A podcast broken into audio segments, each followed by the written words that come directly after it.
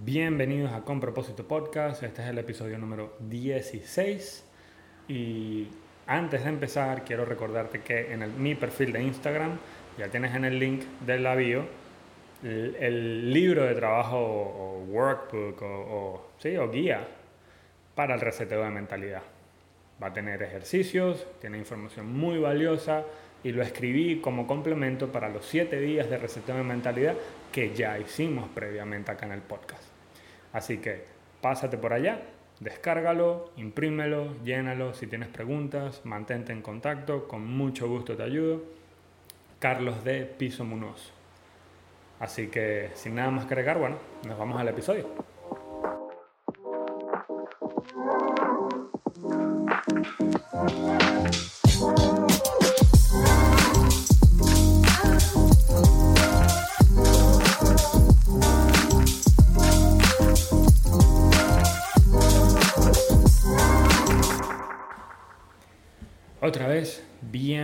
A Con Propósito Podcast. Mi nombre es Carlos Muñoz y en este episodio vamos a hablar sobre las áreas ¿no? que yo considero son las áreas esenciales de la vida. Nadie nunca me las explicó, pero bueno, me tocó resolverlo, ¿no? Todo poco a poco trabajando aquí y allá.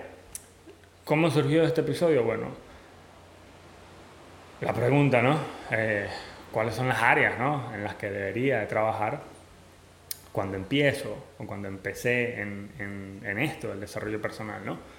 Entonces, esa fue la pregunta que originó el episodio y otra vez, como esto se trata sobre cambiar tu mentalidad, tenemos que trabajar una vez más en áreas donde la mayoría del tiempo no prestamos atención o solamente las damos por sentado porque muchas de estas áreas, o sea, estas áreas en, en total, todas las seis de las que vamos a hablar, están ahí, pero sencillamente no hacemos nada la mayoría del tiempo.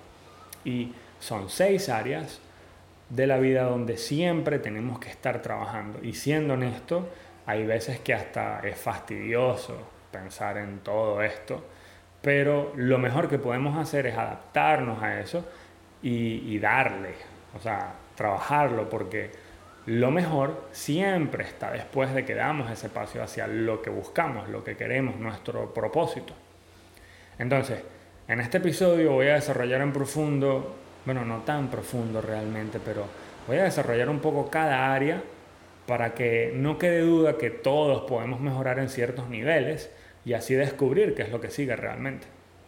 Entonces, otra de las razones por la que llegué a esto es que en estos días estaba hablando con mi esposa y verán, he estado estudiando herramientas para, para poder ayudar a la gente, siendo un mentor de mentalidad, ¿no? un, coach de mentalidad, alguien que ayuda a las personas que realmente intentan cambiar la mentalidad pero se, se sentirían atascados. ¿no? Entonces, ese, ese, es el fin, ¿no? Y que más adelante les voy a contar cómo funciona el programa. Estoy trabajando en un programa para poder alcanzar más personas, para poder que más personas den un, un, un cambio en esa mentalidad.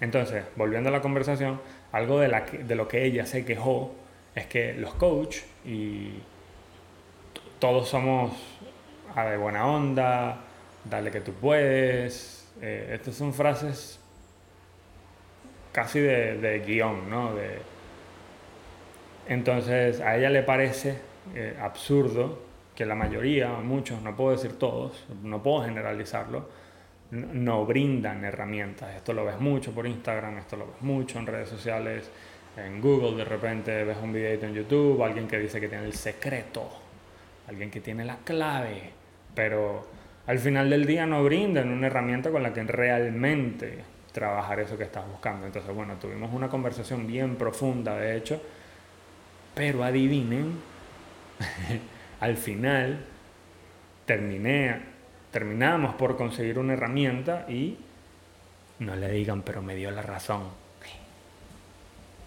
en fin, yo no vine a hablarles sobre mis debates maritales, yo vengo a hablarles sobre áreas más esenciales de la vida que todo ser humano debería preocuparse en desarrollar.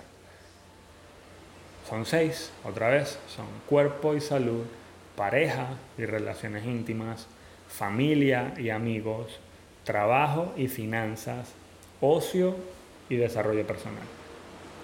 Entonces, ya que las conocen, ya que se las acabo de decir, espero me puedan acompañar con un lápiz y papel y sí, espero que me puedan acompañar a través de cada una de estas, ¿no? Entonces, hoy es una introducción por cada una, por cada área y de ahora en adelante los episodios que siguen, ¿no? Que subsiguen a este episodio, voy a entrar en profundidad por cada área y voy a hacer todo lo posible para darte herramientas donde puedas trabajar esta área. Entonces te voy a dar preguntas y respuestas de repente que te podrían ayudar a aclarar cosas o dudas que tengas en cada una de estas áreas, si son en tres, si es en una, si es en seis, si es en ninguna, no importa. Entonces, en los siguientes seis, seis, capítulos que siguen nos vamos a sentar y vamos a conversar sobre cada una y qué es lo que podríamos hacer y preguntarnos qué podemos mejorar de cada una, porque recuerda, sencillamente no somos todos perfectos. No existe nada como la perfección. Pero en fin, empezamos por la primera, cuerpo y salud. Una pregunta muy importante, ¿qué hábitos tienes? ¿Qué hábitos crean tu rutina? ¿Qué hábitos deberías cambiar o dejar? ¿Qué es lo que te llena de energía? Estas son preguntas ¿no? que deberíamos hacernos todos los días, pero que sencillamente pasan por sentado. Ya, yo tengo un cuerpo, tengo cuatro, dos brazos, dos piernas, un par de dedos, no me falta ninguno, qué suerte. Eh, me siento bien, de repente me como una empanadita lo que salgo del trabajo, o tengo la guatita, la barriguita de la, cerveza, de la cerveza, un poco de grasa visceral, en fin. Cuerpo y salud cuáles son los hábitos que conforman tu, día a día y cómo te sientes con esos hábitos. ¿Sientes que deberías cambiar alguno? ¿Sientes que deberías ser más organizado de repente con las comidas? ¿Sientes que deberías ser más organizado con lo que tomas? ¿Con las cosas que ingieres? ¿No tomas casi agua? ¿No comes casi vegetales? O al revés, tomas demasiada agua y eso te hace sentir mal, pero no te das cuenta hay que darte cuenta, tienes que darte cuenta de los hábitos que tienes que dejar para poder sentirte mejor. Porque, un ejemplo, ¿no? Un ejemplo. Yo por lo menos fumaba cigarros, yo fumaba cigarrillos, yo dejé de fumar hace más o menos cuatro años, más o menos, creo que son cinco, pero una de las preguntas que me hizo fue, coño, ¿no te apetece respirar más profundamente? ¿Sabes? Que vas caminando de repente y respiras y es como, como corta, como superficial y, subes un par de escalones y estás cansado. O sea, esas fueron preguntas que me llevaron a, mí, a evaluar, ¿no? Todo esto. Te pregunto esto porque, bueno, por lo menos a mí me gusta nadar, a mí me gusta correr. Eh, sentirme mal al realizar las actividades era como, era como una patada en los huevos, sinceramente, o en el pecho, ¿no? Mejor dicho, porque eran cigarros. Entonces, vamos a buscar preguntas que podemos hacernos para cambiar hábitos y cambiar definitivamente nuestra identidad para mejorar hábitos y crear otros hábitos que de repente son mejores. Pasamos a la número dos. Pareja y relaciones íntimas. ¿Cómo te sientes con tu pareja? Buena pregunta. ¿O no tienes pareja? ¿Quieres pareja? ¿Quieres una persona que esté contigo allí siempre? O está bien, si quieres pareja, si, si buscas una relación, pero ¿sabes qué buscar en una persona? O, o de repente vas de persona en persona buscando y tratando y tentando. De repente los tratas de cambiar un poco, pero al final decides que no te gustan. Pasan como por un entrenamiento, le lees la hoja de vida, pero al final dices, eh, no es lo mío. Estás con ella o él porque estás acostumbrado o porque no sabes de repente cómo sacudírtelo. Fuera, no te quiero. Eh, o sea, son temas de repente aquí en parejas y relaciones que hay, hay que hacerse preguntas que son valientes y usualmente todas estas situaciones van lideradas por el miedo a estar solos. Entonces, otra vez, para pasar por un cambio de mentalidad que sea eh, bien establecido, bien fundamentado, hay que hacerse preguntas de valientes, ¿no? Preguntas que no te vas a hacer nunca, como por lo menos, ¿sabes qué buscar en una persona? ¿Cómo te sientes con esa persona que tienes al lado? Eso lo vamos a ver en un episodio específico, porque creo que es un tema bien, bien complejo. Vamos a la familia y amigos, ¿no? El número tres, el área número tres esencial de la vida. ¿Cómo es la relación que tienes con tus papás? Uf, esta pregunta llega. ¿O tienes algún amigo tóxico o ambivalente? Por lo menos con los amigos ambivalentes te digo, te digo que son difíciles de tratar porque una vez sabes quiénes son o al revés, no sabes, no sabes dónde te encuentras de repente con ellos porque no sabes cuáles son estos amigos o cuando estás con esta persona mm, tienes este saborcito en la boca extraño, ¿no? Como que no sabes si está feliz realmente por lo que haces o si de repente está esperando que te equivoques para dar esa estocada, ¿no? Pero cómo lidias, ¿no? Con este tipo de personas, porque las personas tóxicas o los amigos tóxicos, todos hemos tenido amigos tóxicos, yo creo. Con, los, con las personas que son tóxicas, tú eres capaz de establecer límites porque sabes que son tóxicas. Pero puedes hacerlo porque de repente te desconcerta toda la energía que ellos transmiten o la forma en que te tratan o de repente con los ambivalentes se hace más complicado porque como tienes ese sabor extraño en la boca, te das cuenta que puede que tenga una doble intención, ¿no? Uno de los temas que vamos a tratar en este episodio. ¿Ya? Vamos a la número 4. Trabajo y finanzas. En cuanto al trabajo y las finanzas, tú eliges conscientemente dónde buscas trabajo, qué es lo que buscas, cuánto es el salario que vas a ganar, o simplemente te dejas llevar. Simplemente mandas hojas de vida como loco a ver qué pescas. De repente te dejas llevar por la desesperación, por, la, por esa falsa necesidad ¿no? de, de que necesitas, necesitas o, o vas a quedar en la calle X o Y. Eliges conscientemente o te dejas llevar tu trabajo entra en tu vida personal. Porque a veces es un poco incómodo, ¿no? Por lo menos mi, esposa y yo, otra vez Luisa y yo, eh, trabajamos en la misma compañía, la compañía es de nosotros. Entonces a veces nos damos cuenta, o ella sobre todo se da cuenta que la mayoría del tiempo estamos hablando de trabajo. Entonces, tú dejas que el trabajo entre en tu vida personal. Otra pregunta de valientes, ¿no? ¿Ganas lo que mereces? ¿Sabes qué mereces ganar? ¿O lo que ganas no es lo que te mereces realmente por el valor que le aportas a la empresa o persona con la que trabajas. Y otra pregunta bien importante, ¿estás seguro de ti mismo? Porque sin confianza, déjame decirte que no vamos a ningún lado. Estás atrapado de repente en, la carrera de la rata, como la llaman, o, eres un emprendedor empoderado. Y lo digo así porque sencillamente hay gente que le va mucho mejor siguiendo una estructura, ¿no?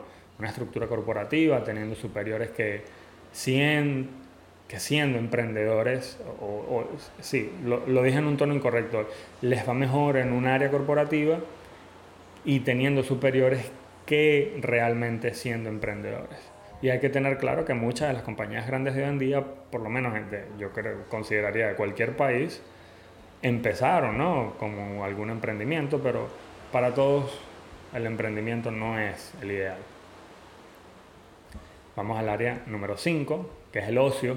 Esta es muy importante porque hay muchas personas que no se dan el espacio. Entonces, ¿te das el tiempo para ti que necesitas o, o todo lo que haces son tengo que hacer? Es necesario que sepas que divertirte y relajarte y pasar tiempo contigo mismo y con las personas que quieres es necesario pero la caja del ocio o, el área del ocio la llenas o la desbordas de tiempo.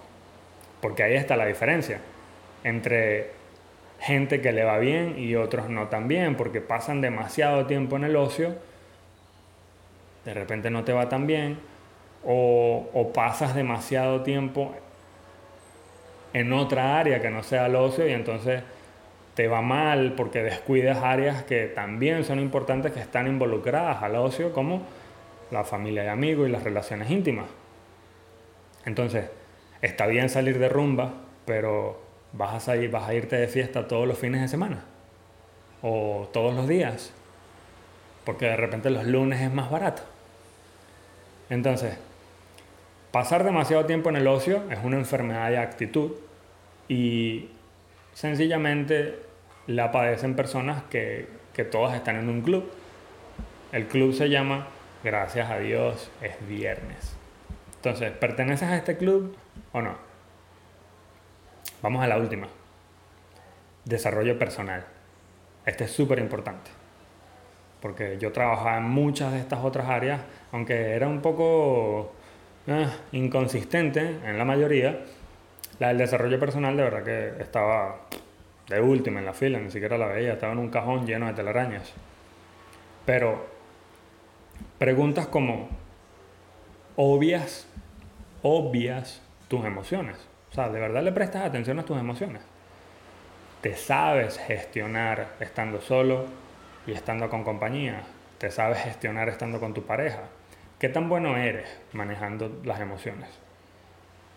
Verás, el desarrollo personal es, es necesario y es parte de todas las áreas que ya mencionamos y además el lado espiritual y la educación. Entonces, ¿te preocupa tu desarrollo personal o? ¿Sabes en qué te quieres convertir?